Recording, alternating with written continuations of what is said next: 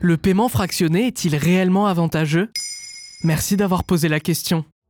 À l'approche des fêtes, une étude de la Fédération de l'e-commerce et de la vente à distance dévoile qu'un tiers des Français comptent avoir recours au paiement fractionné pour acheter ses cadeaux de Noël. Le crédit à la consommation et ses taux d'intérêt élevés est en chute libre, mais de plus en plus de plateformes et de magasins proposent d'étaler le prix d'un achat sur plusieurs mois, sans frais. Le paiement fractionné a progressé de 20% en un an, selon une étude de l'Institut Cantar. Et c'est surtout car il s'est infiltré partout. Pratique pour les grosses dépenses, il devient même monnaie courante pour des plus petites sommes. Qu'est-ce que les gens achètent le plus en plusieurs fois? L'électroménager, l'électronique, les meubles, les vêtements et même les voyages, tout y passe. Et c'est même devenu rédhibitoire pour certains consommateurs si l'enseigne ne propose pas une facilité de paiement comme l'explique pour Europe 1 Marc Lanvin, directeur général adjoint de Floa, le leader français du paiement fractionné. Un Français sur deux dit que s'il n'avait pas eu cette solution, il ne l'aurait pas acheté. C'est un des critères les plus importants de choix, aussi important aux yeux des Français que le choix de l'enseigne. C'est-à-dire que s'il n'y a pas de facilité de paiement,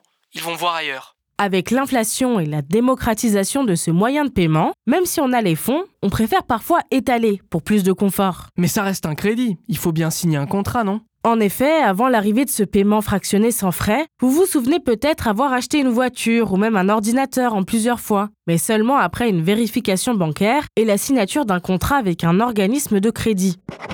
Aujourd'hui, des organismes comme Klarna ou Oni facturent ce service aux enseignes à hauteur d'un à 3% du prix de l'objet que vous achetez. L'enseigne ne vous le facture pas pour attirer plus de clients.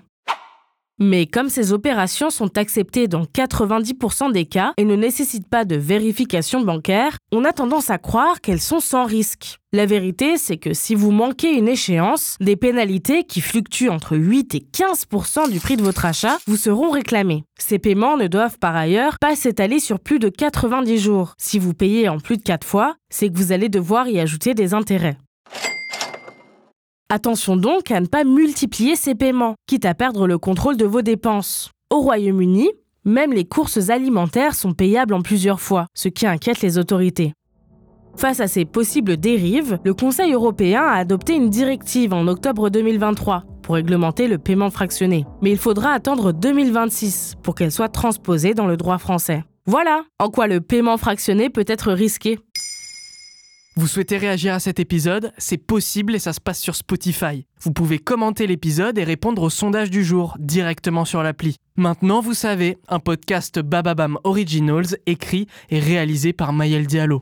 Si cet épisode vous a plu, n'hésitez pas à laisser des commentaires ou des étoiles sur vos applis de podcast préférés.